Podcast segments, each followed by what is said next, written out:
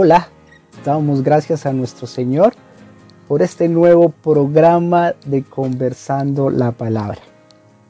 Hoy estaremos recorriendo el capítulo 26 del libro de los Hechos y a punto de terminar.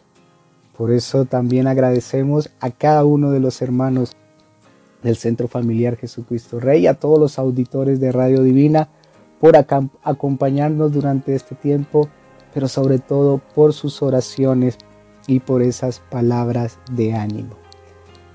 Que el Señor siga obrando y ministrando nuestros corazones y esperamos que así como lo ha hecho con nosotros, también lo haya hecho y lo siga haciendo con cada uno de ustedes.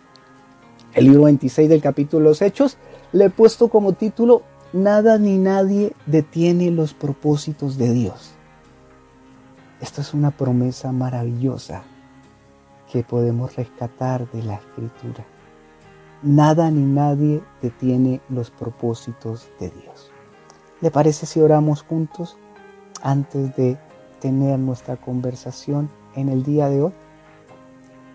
Padre, en el nombre de Jesús, en este momento queremos acercarnos a ti, Señor. Estamos viviendo momentos, momentos que no son fáciles, momentos difíciles como humanidad, Dios.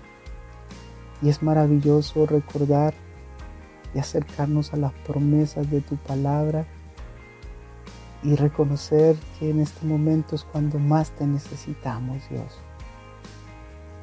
Te pedimos que hoy tú nos concedas, Señor, escuchar tu voz nos concedas, Padre bendito, ser ministrados por tu Espíritu Santo y que tú seas obrando en cada una de las personas, Señor, que estamos hoy conversando este libro santo que es tu palabra. En el nombre de Jesús, amén y amén. Amén. Nada ni nadie detiene los propósitos de Dios. Vamos a ir del versículo 1 al 3. Entonces Agripa dijo a Pablo, se te permite hablar por ti mismo. Pablo entonces, extendiendo la mano, comenzó así su defensa.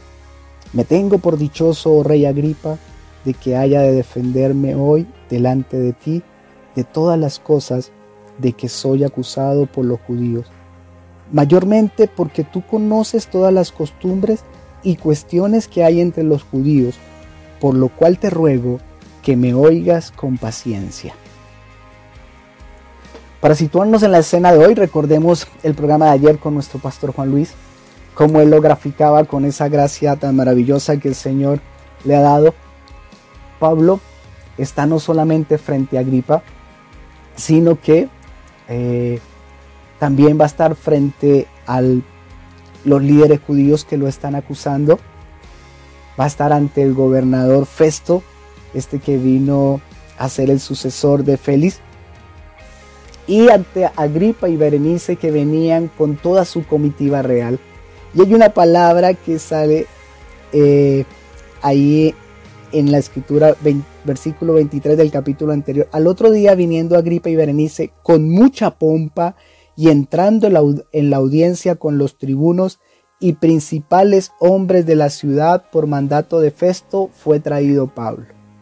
Es en esta escena en donde está Pablo. No está hablando de hombre o hombre, es Pablo, el prisionero, frente al rey con sus vestiduras reales, con toda la pompa, con toda la majestad, con todo su séquito, más está el gobernador eh, romano también están los principales judíos que le acusan y están también todos los que pertenecen a el gobierno de Roma en una audiencia romana. Agripa, como es el rey, de alguna u otra manera está por encima de Festo, es el que toma el control y le dice a Pablo, se te permite hablar por ti mismo. Vemos aquí la sabiduría, la templanza, la firmeza, pero también el denuedo que Dios le da a Pablo. Y tenemos que recordar que es el Espíritu Santo obrando a través de este hombre. Nada ni nadie detiene los propósitos de Dios.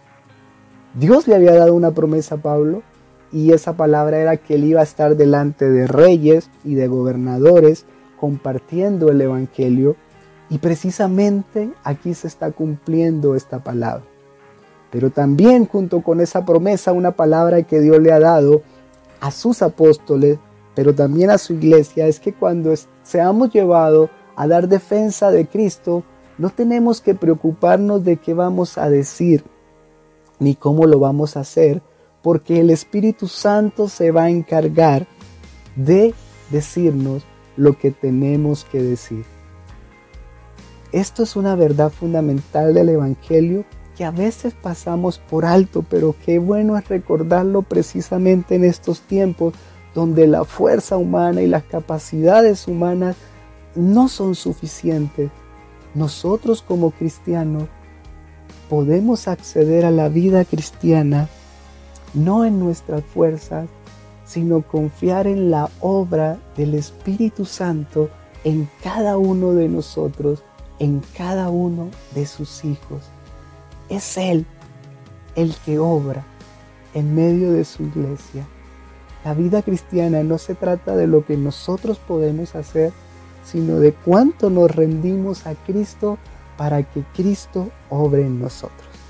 Por eso la sabiduría que Dios le da a Pablo y una de las cosas con mucho respeto, no con adulación, como nos hemos dado cuenta en los judíos, sino con respeto, ah, pero también como iguales, sin ningún miedo, Pablo le dice que se pone contento.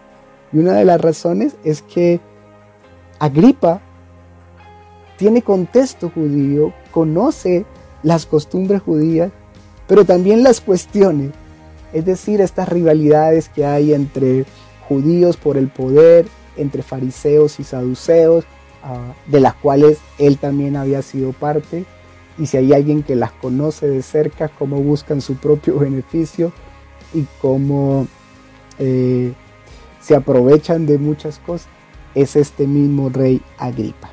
Pablo le dice esto, que está muy contento por esto, pero que lo escuche con paciencia porque va a tener una oportunidad maravillosa de compartir de Cristo. ¿Cómo va a ser su defensa Pablo? Lo va a hacer contando su testimonio. Y la manera como Pablo cuenta su testimonio nos ayuda también para tener ah, una, una forma, un método efectivo de cómo podemos testificar de Jesús. Tres partes, la vida antigua, la conversión y la vida nueva. Y en Pablo, entonces él la va a usar para el propósito que tiene aquí de testificar ante Agripa, pero también ante todos los que están escuchando de que Jesús es verdaderamente el Mesías. La vida antigua de Pablo.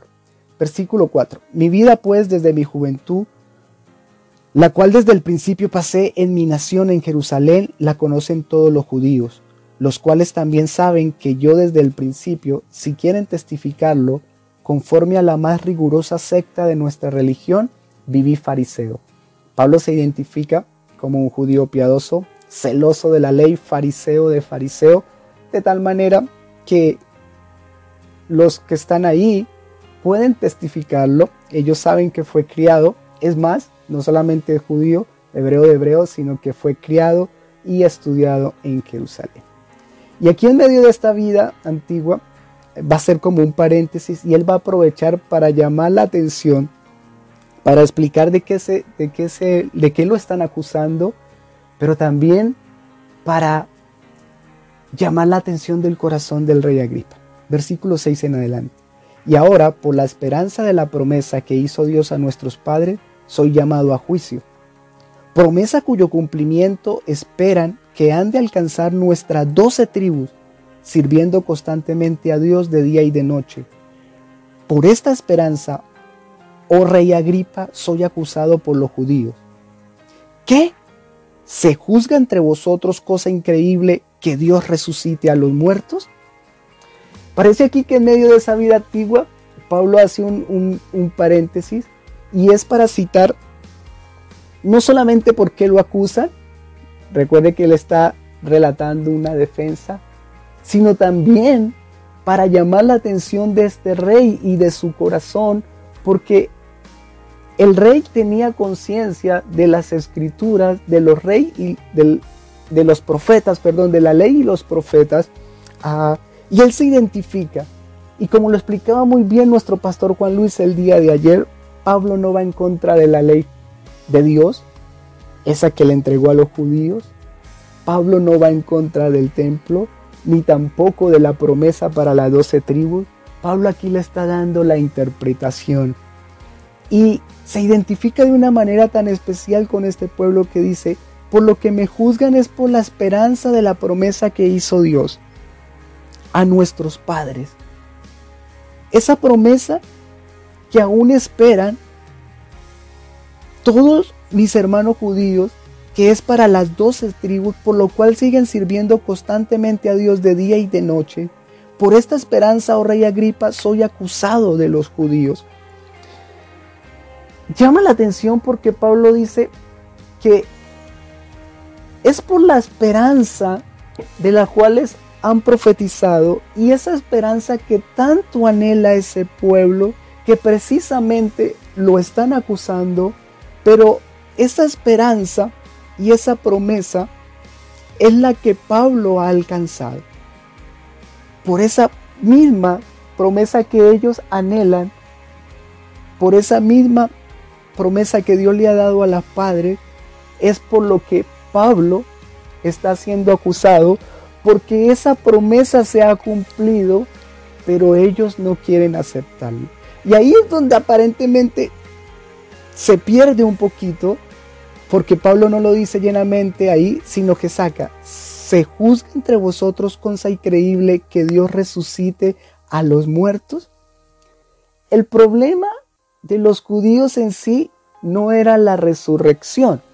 Recuerden que cuando Pablo empieza su defensa en Jerusalén, al ver que estaban judíos, saduceos y fariseos, y que unos creían en la resurrección y en los ángeles y otros no, Pablo, el Espíritu Santo le da sabiduría para colocar este tema, pero este simplemente es la, la antesala para colocar un fundamento y para demostrar que lo que realmente le molesta a los judíos no es la promesa de la resurrección porque algunos creen, aunque otros no, sino que esa promesa se cumpla en Jesús.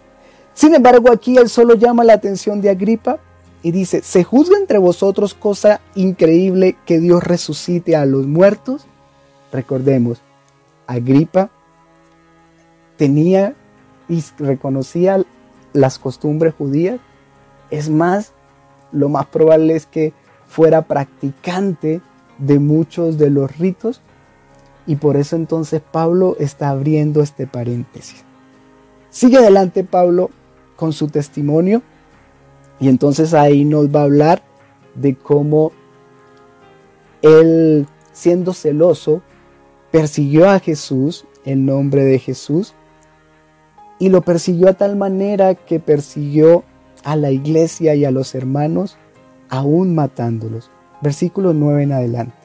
Yo ciertamente había creído mi deber hacer muchas cosas contra el nombre de Jesús de Nazaret, lo cual también hice en Jerusalén. Yo encerré en cárceles a muchos de los santos, habiendo recibido poderes de los principales sacerdotes, y cuando los mataron, yo di mi voto. Y muchas veces castigándolos en todas las sinagogas, los forcé a blasfemar y enfurecido sobremanera contra ellos, los perseguí hasta en las ciudades extranjeras. Pablo habla de su vida antigua, que era perseguidor de Jesús y la iglesia, pero con un ensañamiento tal ah, que aún los metía a la cárcel, a muchos consintió su muerte y los mató, queriéndolos hacer blasfemar. Pablo no esconde su vida antigua, pero aquí va a ser una razón fundamental que va a ayudar para su defensa, pero sobre todo para el testimonio de Cristo. porque precisamente es donde se va a evidenciar la transformación del poder del Evangelio y de la fe en Jesucristo.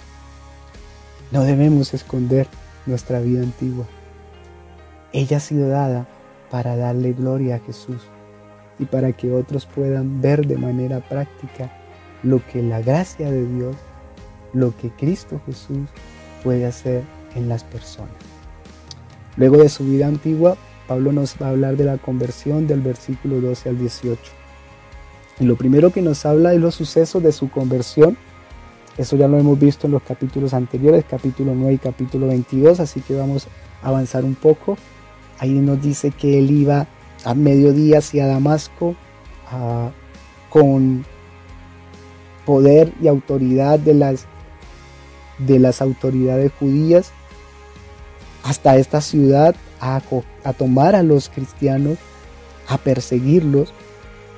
Pero ahí tuvo el encuentro más maravilloso que nunca se imaginó, como una luz del cielo lo botó al piso de tal manera a que él queda ciego, pero que lo llama con su nombre, Saulo, Saulo, ¿por qué me persigues?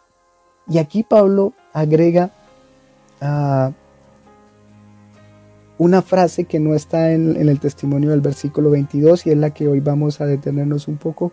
Dura cosa te es dar cosas contra el aguijón. Recuerda que Pablo en su vida antigua dice que él era fariseo, fariseo. Él quería con todo su corazón ir y obedecer a Dios. Por eso perseguía a los cristianos. De repente se encuentra con Jesús el cual él no sabía que estaba persiguiendo porque él creía que perseguía a unos fanáticos o a unas personas que creían en algo en contra de la ley. Ah, y se da cuenta que este Jesús es el verdadero Dios al que él tanto ha querido servir, al que él tanto ha anhelado a conocer. Y las palabras que le dice Jesús que son palabras de intimidad, Saulo, Saulo, quien conoce su corazón, pero quien también ha visto lo que ha hecho y la maldad que hay en él. Las palabras de este, eh, de Dios, de Jesús es, dura cosa te es dar cosas contra el aguijón. Esta metáfora es la que usan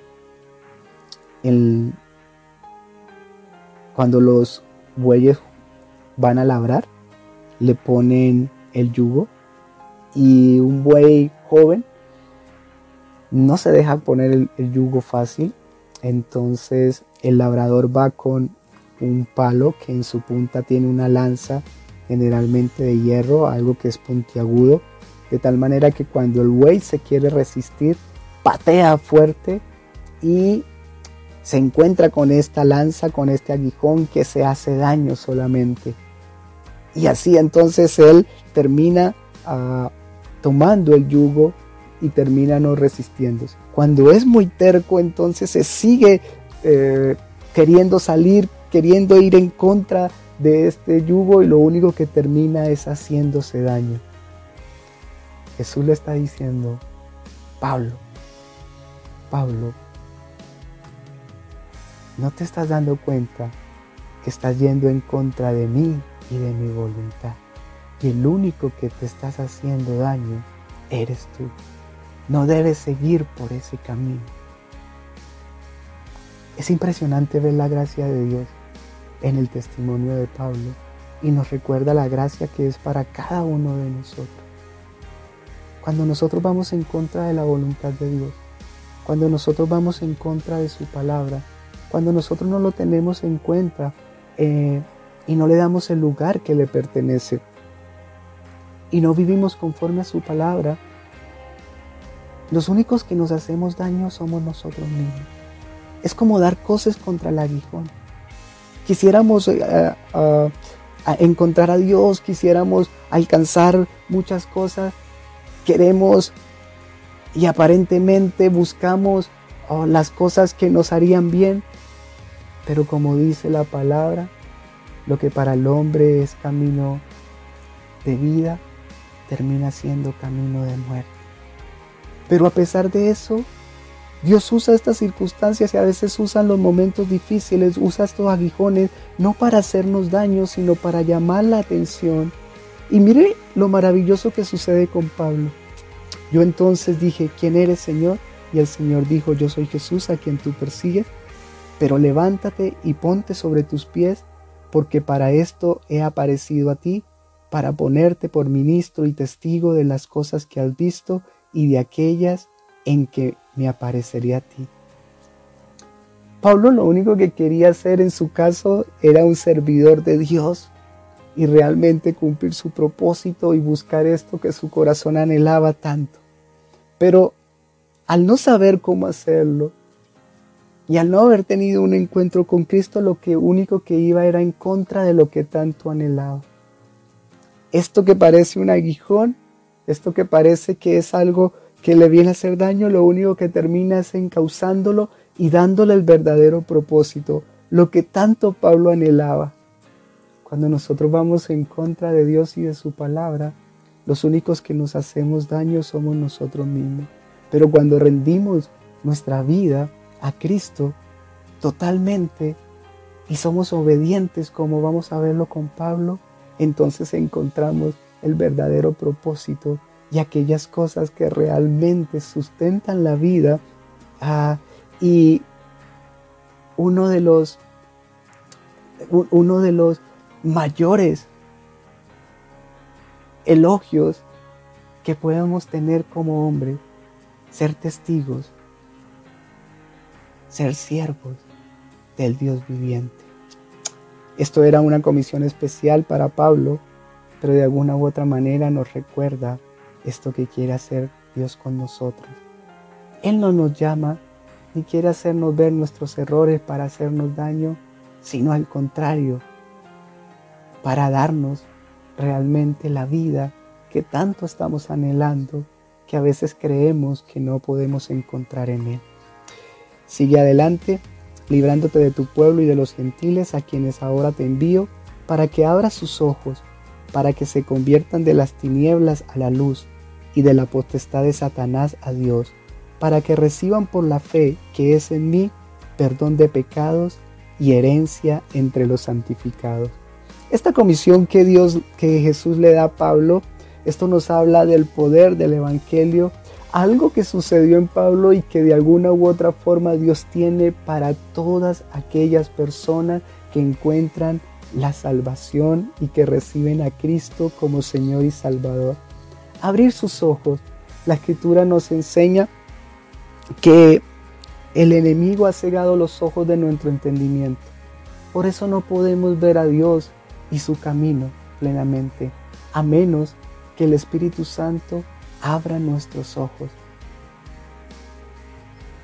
Esto es lo que hace el Evangelio, abrir nuestros ojos para ver y conocer realmente a Cristo y el camino que Dios tiene para nosotros, para que se conviertan de las tinieblas a la luz. Cuando nosotros vivimos sin Cristo y sin vivir bajo el consejo de Dios y su palabra, estamos andando en tinieblas. No importa cuál sea nuestra vida, no importa el prestigio que tengamos, no importa la religión que vivamos, ah, la escritura nos dice que eso es andar en tinieblas, porque tarde que temprano simplemente nos vamos a encontrar alejados de Dios. Es por eso que en Cristo volvemos a la luz, que nos muestra el camino, no solamente que debemos andar, sino ese camino que nos lleva a Dios y cómo Él es el que nos lleva por ese camino. Luego habla de que también la comisión de Pablo era para que se conviertan de las tinieblas a la luz y de la potestad de Satanás a Dios. Esta es otra verdad tarjante de las escrituras. Cuando nosotros no estamos bajo el señorío de Cristo, entonces simplemente estamos bajo el señorío de Satanás y del enemigo. Solamente Dios es el que puede trasladarnos de la oscuridad, de las tinieblas, a su luz admirable. Para que reciban por la fe que es en mí perdón de pecados y herencia entre los santificados. Entonces, el Evangelio produce todas estas cosas de tal manera que abre nuestros ojos, nos traslada a la luz, nos quita del reino del enemigo, de la potestad del enemigo. Por medio de la fe tenemos perdón de pecados, pero también tenemos esa herencia que nos asegura no solamente que nuestros pecados pasados están perdonados, sino que gracias a ese mismo sacrificio, nuestros pecados futuros y nuestra vida segura, si nos mantenemos en Cristo, también está asegurada porque nos da una herencia entre los santificados, entre el pueblo de Dios. Ahí Pablo termina con su conversión y luego nos va a hablar de esta vida nueva que es parte de su testimonio. Versículo 19. Por lo cual, oh, oh rey Agripa, no fui rebelde a la visión celestial, sino que anuncié primeramente a los que están en Damasco y Jerusalén por toda la tierra de Judea y a los gentiles que se arrepintiesen y se convirtiesen a Dios haciendo obras dignas de arrepentimiento. Vida antigua de Pablo, sin quererlo, sin darse cuenta, estaba yendo en contra de Dios y su verdadera palabra.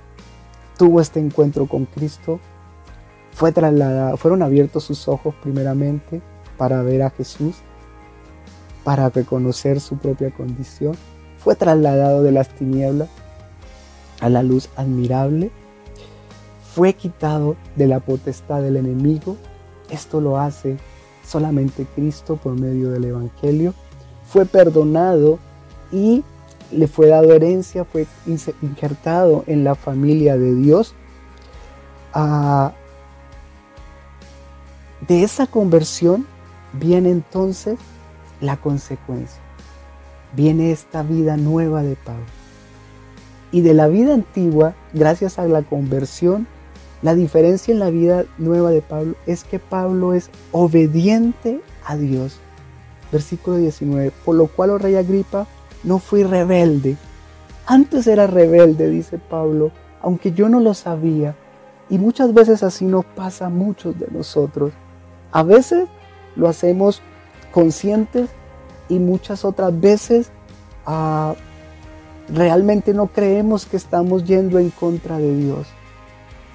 Pero es Dios el que nos hace entender esto, el que por medio de su Espíritu Santo y del Evangelio de Jesucristo trae esa conversión cuando tenemos un encuentro genuino con Cristo y de aquí en adelante una de las características de esta vida nueva es que somos obedientes, obediente a Dios.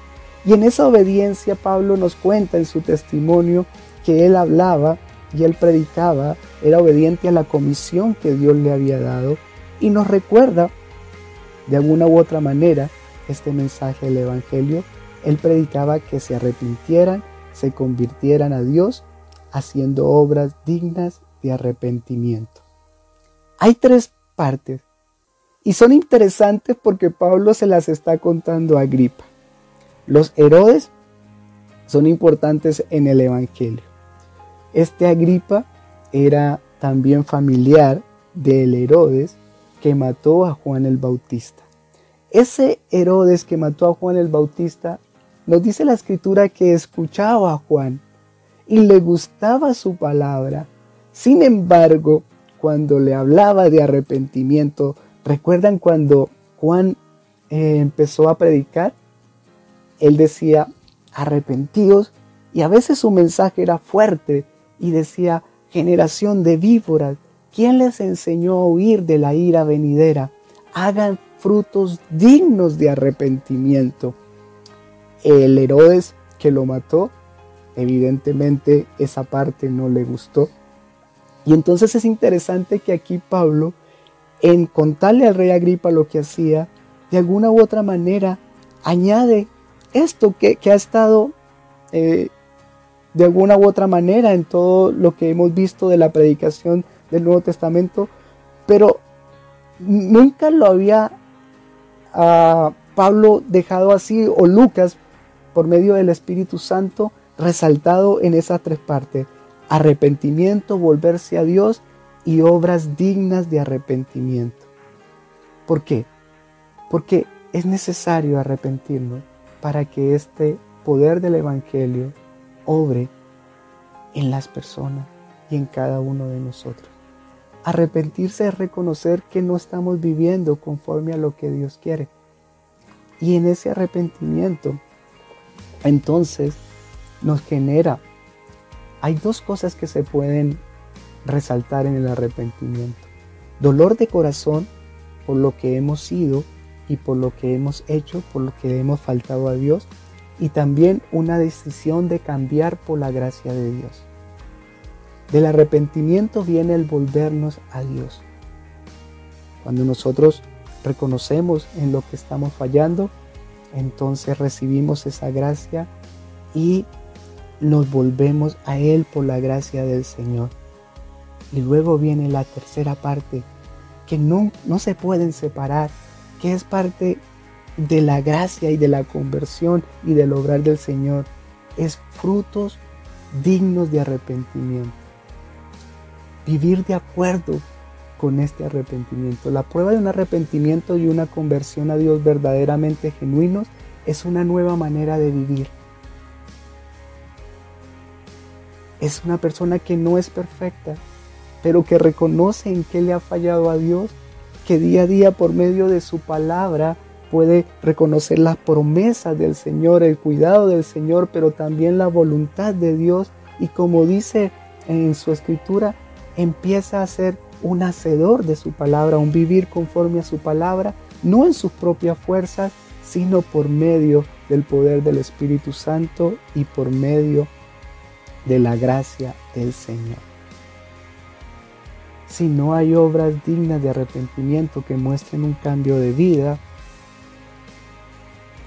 entonces hay que tener mucho cuidado y pedir al Señor discernimiento porque eh, esto puede ser evidencia de que necesitamos volvernos al Señor.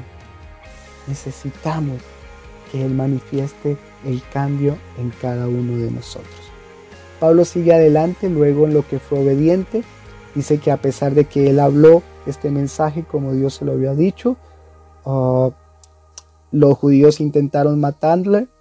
Recuerde que está haciendo una defensa también, está hablando que ahí en el mismo templo, pero habiendo obtenido auxilio de Dios, perseveró hasta el día de hoy dando testimonio a pequeños y a grandes, no diciendo nada fuera de las cosas que los profetas y Moisés dijeron que habían de suceder, que el Cristo había de padecer y ser el primero de la resurrección de los muertos para anunciar luz al pueblo y a los gentiles. En esta vida nueva Pablo empezó a vivir, a cumplir la voluntad de Dios, encontró eh, problemas, nos hemos dado cuenta cuántos, y aún en eso estaba a riesgo su vida, pero qué maravilloso el versículo 22, pero habiendo obtenido auxilio de Dios, cuando nosotros nos volvemos a Dios con todo el corazón, cuando nosotros a pesar de nuestros errores, procuramos vivir con una conciencia tranquila en palabras de Pablo delante de Dios y de los hombres, aplicando su palabra conforme a su palabra, el auxilio de Dios va a estar siempre. Él va a estar ahí, aún a pesar de nuestros errores, porque Él es fiel. Y Él sostuvo a Pablo y, y da ese testimonio aquí en defensa de lo que lo estaban acusando, que él no está en contra de los profetas, al contrario, nada fuera de las cosas que los profetas y Moisés dijeron que había de suceder.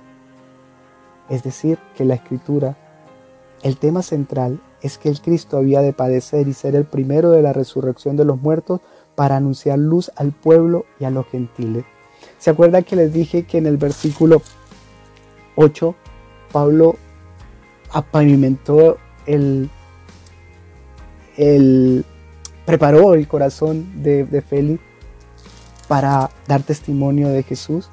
Ahora le habló su conversión, lo que Jesús hizo en él, la comisión que le da. Y aquí entonces le dice, este Cristo, que fue el que me dio esta comisión, que fue el que me envió, que me hizo apóstol, este Cristo es el que anuncian los profetas. Este es el primero de la resurrección. Y gracias a que Él resucitó de los muertos, ahora hay luz para el pueblo y también a los gentiles. Ahora todos pueden entender el camino del Señor. Ahora es fácil, a veces es tan sencillo que muchas veces no lo creemos y no lo recibimos. Que gracias a Jesús, si nosotros ponemos nuestra confianza en Él, porque gracias a que Él murió y resucitó, Él cumplió la ley del Señor, pagó nuestros pecados y nos abrió la puerta para relacionarnos con Dios. Ahora nosotros no hay nada que obstaculice el volvernos a Dios, el recibir el perdón, no tenemos tener miedo de arrepentirnos, no debemos tener miedo cuando hay convicción de pecado, porque Dios no nos quiere hacer daño, al contrario, Él quiere llevarnos a disfrutar esa vida, esa luz, esa salvación, esas promesas que solo encontramos en Él. Lo interesante de esta defensa de Pablo cuando la unimos con la promesa, no es solamente la resurrección, la promesa es Cristo, Cristo es el Mesías, nos, deja ver que el problema de los judíos no es que no creyeran en la resurrección, aunque algunos sí no creían. El problema es que ellos no aceptaban las palabras de Jesús y ellos no aceptaban a Cristo como el Mesías. Por eso ellos seguían esperando la promesa. Pero los que aceptan a Cristo como el Mesías ellos son esas doce tribus nuevas del pueblo de Dios, como lo va a decir allá en el libro de Santiago y lo va a decir también Pedro, porque esa es la promesa, en Él se cumplen todas las promesas y gracias a Cristo podemos acceder no solamente al perdón de pecados, sino a vivir una vida conforme a la palabra del Señor, no en fuerzas humanas, sino por medio del Espíritu Santo. Luego Pablo, ah, de hacer su, su testimonio, de contarlo, y qué interesante para Agripa y para los que estaban ahí, antes cuando era judío, tenía su corazón lleno de maldad, de odio, de venganza. Hay que tener cuidado cuando la religión sin Cristo lo que produce, pero luego cuando tuvo este encuentro con Cristo, y ahora está caminando en el camino del Señor, a pesar de que los judíos lo están atacando, a pesar de que lo acusan injustamente, Él ha dejado la violencia, Él ha dejado sus propias fuerzas, Él ha dejado las maneras humanas para ahora simplemente dejar a Cristo que se manifieste en su vida, para convencer a través del mensaje del Evangelio, de su testimonio, que simplemente quiere compartir de Dios, quiere que muchas más personas conozcan este mensaje, que muchas más personas accedan a esta vida y al que los maldice, Él los bendice y simplemente la gracia y la sabiduría de Dios y el carácter de Cristo se manifiesta en Él. Como dicen la mayoría de los comentaristas, no hay mayor testimonio para compartir de Jesús y del poder del Evangelio que una vida transformada a través del mensaje del Evangelio y cuando compartimos los cambios que el Señor ha hecho en nosotros, entonces ahí vemos como el poder de la resurrección, este Cristo vivo, vivo, no solamente no está muerto, sino que sigue obrando en los corazones. Luego de llevar a Agripa a unir esta promesa de la resurrección, que la promesa es el Mesías, las primicias es Jesús y que gracias solamente a Él es que se abre la puerta para todos los demás, recordando que la muerte no termina todo, entonces termina Pablo ah, confrontando al rey Agripa. Antes de eso, Festo, que no era judío, le dice, Pablo, tú estás loco por las muchas por el mucho estudio, Pablo, eh, lleno del Espíritu Santo y con la autoridad del Espíritu, le dice, no estoy loco, refiriéndose a este gobernador. Recuerde que Pablo está preso, excelentísimo Festo, sino que hablo palabras de verdad y de cordura. Y ahí entonces es donde va a confrontar a Agripa, pues el rey sabe estas cosas delante de quien también hablo con toda confianza, porque no pienso que ignoran nada de esto, pues no se han hecho esto en algún rincón. La muerte y la resurrección de Jesús ah, no fue algo escondido. La historia lo sigue atestiguando. Todo el mundo que quiera realmente saber si eso fue verdad está al alcance de todos. Lo más maravilloso es que no se queda solamente un hecho histórico como hemos hablado, como lo vivió Pablo, sino que así lo viven todos los hijos del Señor, todos aquellos que reciben este mensaje y deciden por la fe en Cristo abrir su corazón y entregarle su vida para que Él venga a gobernar en su corazón. Eh, y ahí entonces Pablo le dice a Agripa, pues rey, sabes estas cosas delante de quien también hablo con toda confianza, porque no pienso que ignora nada de esto, pues no se ha hecho esto en algún rincón. ¿Crees, oh rey Agripa, a los profetas? Yo sé que crees. Qué impresionante la valentía de Pablo. Y saber que esa está dispuesta para todos los hijos del Señor, que vivimos como discípulos de Cristo en una comunión diaria con Él, Ah, y somos llenos del Espíritu Santo. Pablo confronta al rey. ¿Crees, rey Agripa? Y no espera la respuesta. Él siendo un prisionero, le dice, yo sé que crees. Él conocía el contexto de Agripa. De tal manera que Agripa no sabe qué responder. Y entonces, eh, al verse increpado, dice, entonces Agripa dijo a Pablo, por poco me persuades a ser cristiano. Y Pablo dijo, quisiera Dios que por poco por mucho, no solamente tú, sino también todos los que hoy me, oyen, fueseis hechos tales cual yo soy, excepto estas cadenas. Es impresionante el término de, Pablo. Ah, por poco me persuades a ser cristiano. Hay dos interpretaciones de eso, pero más allá de eso me gusta la respuesta de Pablo.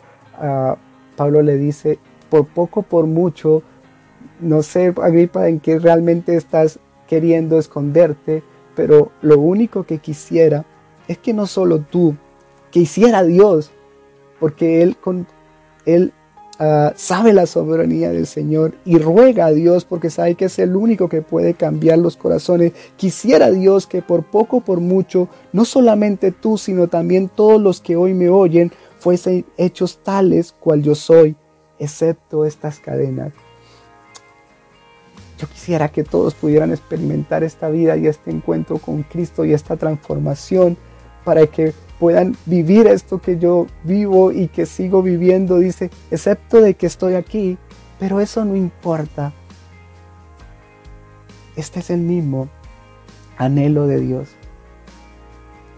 No importa si llevas mucho tiempo con el Señor, si por alguna razón Ah, Dios está obrando en este tiempo como lo han hecho en muchos de nosotros y nos está llamando a volvernos. No importa lo que ha pasado, por poco, por mucho, no importa las razones, lo importante es que podemos volver a disfrutar una relación íntima con el Señor y podemos volvernos, así como Pablo, a, a experimentar la gracia del Señor en este tiempo que tanto lo necesitamos. Esta escena fue muy fuerte para el rey, de tal manera que su corazón de alguna u otra forma fue confrontado, pero él decide pararse. Lo maravilloso como termina Lucas, dice allá en el versículo 30, cuando había dicho estas cosas, se levantó el rey, el gobernador y Berenice y los que se habían sentado con ellos y cuando se retiraron aparte hablaban entre sí diciendo, ninguna cosa digna de muerte ni de prisión ha hecho este hombre. Y Agripa dijo a Festo, ¿podía este hombre ser puesto en libertad si no hubiera apelado a César? Tal como Jesús, así fue con Pablo. Dios se encarga de dejar claro de que no hay ningún delito en este hombre solamente compartir el mensaje de Dios y de Jesucristo, que a veces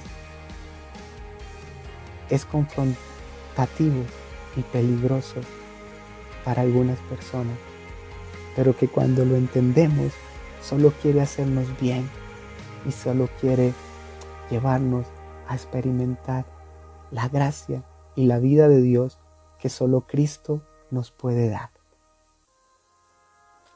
Esta promesa también es para todos sus hijos y para la iglesia.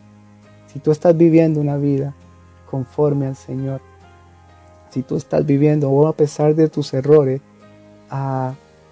procurando vivir con una conciencia limpia delante del Señor y de los hombres, y viviendo y teniendo en cuenta el consejo de su palabra, puedes tener la certeza de que Dios cumplirá tu propósito en ti, Dios cumplirá el propósito en su iglesia, Dios eh, nos auxiliará como hizo ahí con Pablo y si por alguna razón estás pasando por una situación de injusticia, Él sacará la verdad flor.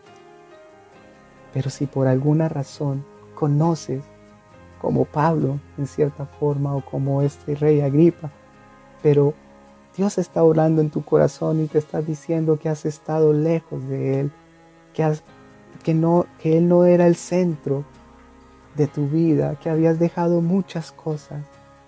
Hoy Él no quiere hacerte daño, Él quiere simplemente recordarnos que Él quiere mostrarte esto para que tú vuelvas a disfrutar y vuelvas a acercarte a Él con toda la libertad de que todos tus pecados son perdonados, pero que anheles algo realmente, vivir conforme a su voluntad. No solamente huir de las consecuencias tal vez de lo que estamos viviendo, porque Dios eso lo hace, pero estaríamos perdiéndonos lo más maravilloso que es disfrutar de su compañía, que es disfrutar de su vida, que es disfrutar de su propósito y disfrutar de una vida nueva. Porque para Dios nada es imposible y donde, donde abundó el pecado, sobreabundó la gracia. Que el Señor le bendiga. Mañana viene nuestro pastor Juan Luis y vamos terminando ya este libro de los hechos. Bendiciones en Cristo Jesús.